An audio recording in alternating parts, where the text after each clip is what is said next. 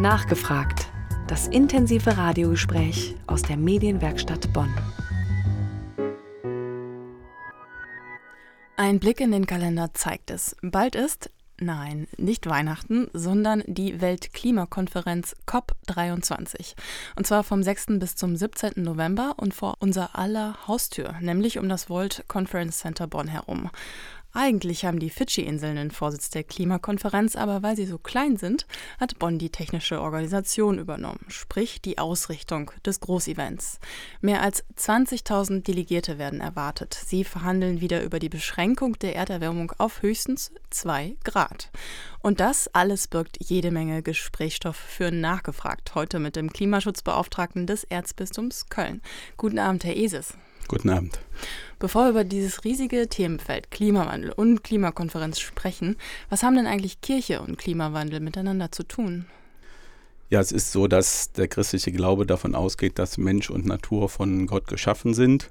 Die Erde ist uns anvertraut. Papst Franziskus sagt dazu, die Erde ist unser gemeinsames Haus.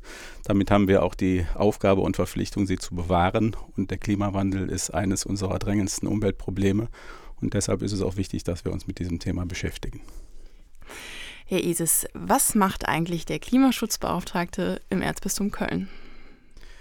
Ja, es steckt eigentlich schon ein bisschen im Titel. Ich bewege. Also es geht darum, dass wir äh, Menschen zum Mitmachen motivieren. Wir selber setzen etwas in Gang und versuchen als äh, Generalvikariat auch Vorreiter zu sein und Zeichen zu setzen. Wir wollen die Gemeinden mitnehmen und ähm, dabei unterstützen, eigene Maßnahmen zum Klimaschutz umzusetzen. Zum Beispiel? Wir sind beispielsweise im Moment dabei, einen Heizungscheck durchzuführen, zunächst mal als Pilotphase. Das wird im nächsten Jahr aber dann auch nochmal weiter und längerfristig fortgeführt. Das heißt, wir gehen mit Energieberatern in die Heizungskeller, gucken uns die Anlage an, ist da Regelungsbedarf. Wir gucken zunächst mal auf die Maßnahmen, wo man schnell und mit einfachen Mitteln etwas bewegen kann. Ist die Heizkurve richtig eingestellt? Sind Zeiten programmiert, wo die Heizung nicht heizen muss? Oder sind die Pumpen auf aktuellem Stand? Mit neuen Pumpen kann man sehr viel Energie einsparen oder auch das hydraulische System optimieren. Der Hintergrund, warum es im Erzbistum einen Klimaschutzbeauftragten gibt, ist ja der Schöpfungsglaube. Können Sie dazu noch mal was sagen? Was ist das?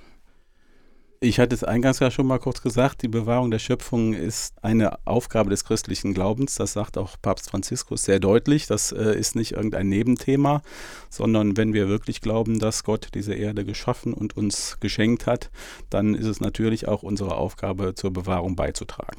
Ist das denn die einzige Motivation? Reicht das aus? Also, oder gibt es noch andere Antriebe, warum der Klimaschutz im Erzbistum so wichtig ist?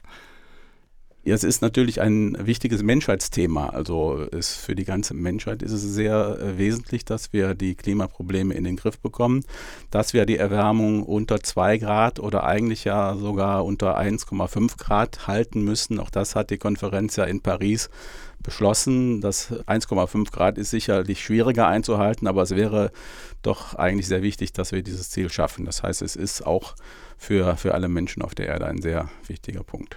Was haben Sie denn als Klimaschutzmanager sozusagen schon bewegen können im Erzbistum?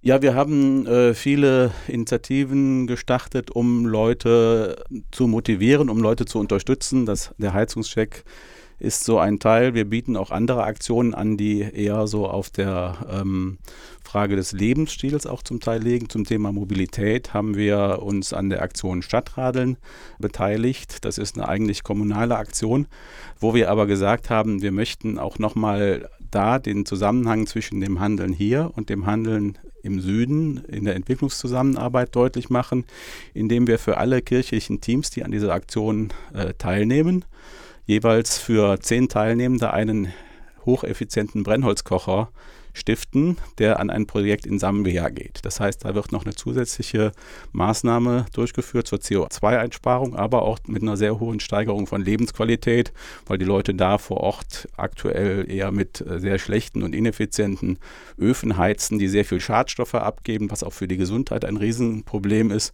Und äh, mit diesem neuen Kocher sparen sie 80 Prozent des Brennholzes ein, was auch finanziell ein riesiger Fortschritt in der Lebensqualität ist. Herr Isis, welche Erkenntnisse gelten denn in der Klimaforschung heute als gesichert? Also gesichert ist auf jeden Fall die Erkenntnis, dass der heutige Klimawandel, den wir erleben, menschengemacht ist, dass er nicht durch natürliche Prozesse kommt, die wir nicht beeinflussen können, sondern durch äh, das Wirken der Menschen. Und auch gesichert gilt, dass äh, wir bei der Erwärmung unter 2 Grad oder eben noch besser eigentlich unter 1,5 Grad bleiben müssten, damit die Folgen nicht katastrophal werden. Was wird denn in Zukunft für Veränderungen, also Stichwort Folgen, auf uns zukommen?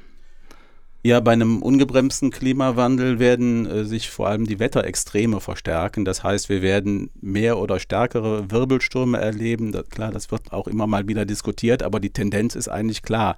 Durch wärmere Atmosphäre äh, gelangt mehr Energie in die Luft. Damit werden auch größere Wassermasten aufgenommen und die dann äh, sehr plötzlich wieder irgendwo runterkommen. Das sind diese Wetterextreme, was eben äh, Starkregenereignisse zum Beispiel angeht. Oder eben das andere Extrem, das Dürren auftauchen. Das hat natürlich viele Folgen wie Ernteausfälle, wirtschaftliche Einbrüche, Flüchtlingsströme oder bewaffnete Konflikte, Artensterben und so weiter. Das sind so die Folgen, die da erwartet werden.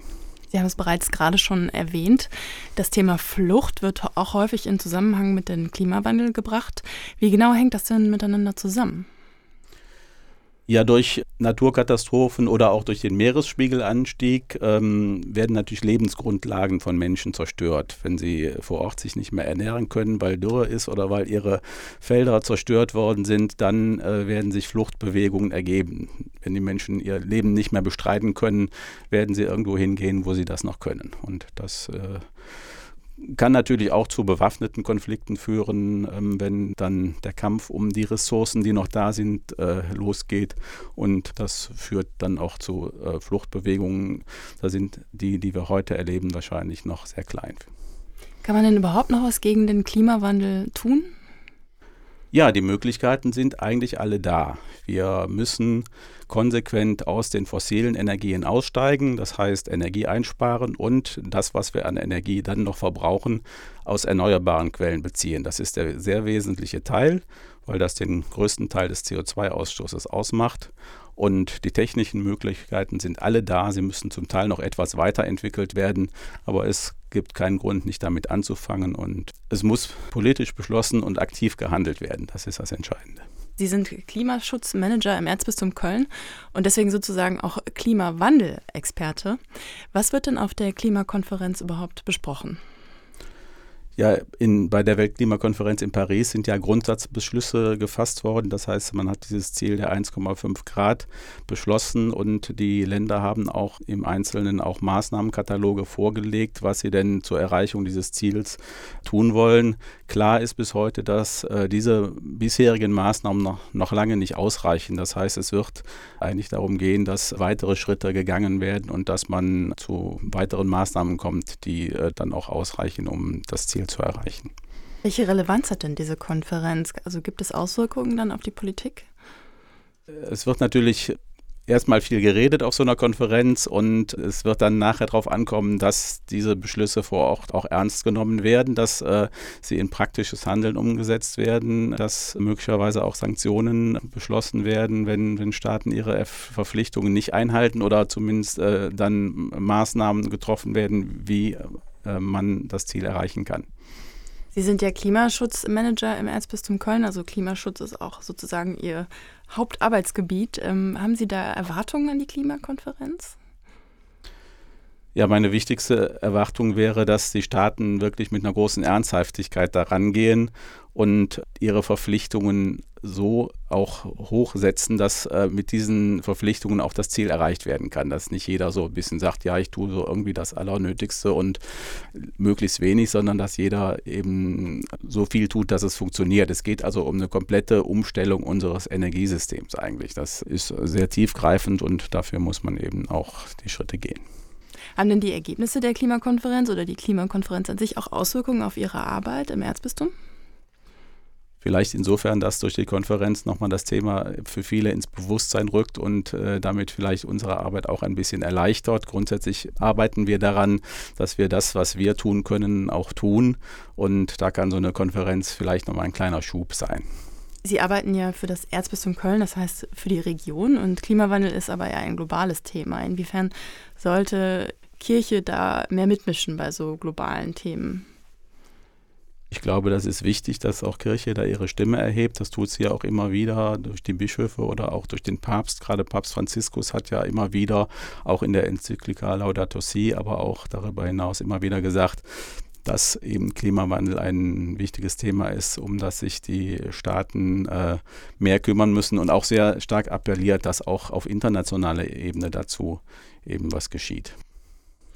Klimakonferenz, Klimawandel und Kirche. Das war heute Thema bei Nachgefragt. Zu Gast war ein Experte auf allen drei Gebieten, Thomas Eses, Klimaschutzbeauftragter des Erzbistums Köln. Vielen Dank, Herr Eses, dass Sie uns heute Abend durch dieses komplizierte Thema geführt haben. Vielen Dank, dass ich hier sein durfte und einen schönen Abend noch.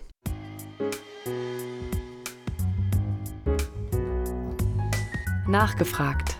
Das intensive Radiogespräch aus der Medienwerkstatt Bonn. Und uns interessiert natürlich noch Ihre Meinung zum Thema. Nicht nur, was Sie von der außergewöhnlichen Belastung für die Stadt Bonn durch die Klimakonferenz halten, sondern auch, was Sie sich vielleicht von der Kirche als Akteur und Fürsprecher erwarten. Soll Kirche in der Kirche bleiben oder sich auch beim Thema Klimapolitik einschalten? Und wenn ja, wie? Schreiben Sie uns Ihre Meinung gerne unter dem Artikel der heutigen Sendung auf unserer Facebook-Seite oder auch per Mail an nachgefragt.medienwerkstattbonn.de De. Und wer die ganze Sendung noch einmal nachhören möchte, nachgefragt finden Sie wie immer auch als Podcast im Internet. Einfach medienwerkstattbonn.de eingeben. Dort finden Sie auch den Link zu unserer Facebook-Seite. Am Mikrofon verabschiedet sich Johanna Risse. Ich wünsche Ihnen noch einen informativen und schönen Sonntagabend.